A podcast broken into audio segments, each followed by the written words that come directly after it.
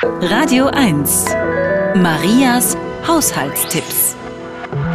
Damit der Bohrer auf den Fliesen nicht verrutscht und die Fliesen nicht platzen, klebt man einen Streifen Tesakrepp auf die Stelle, in die gebohrt werden soll.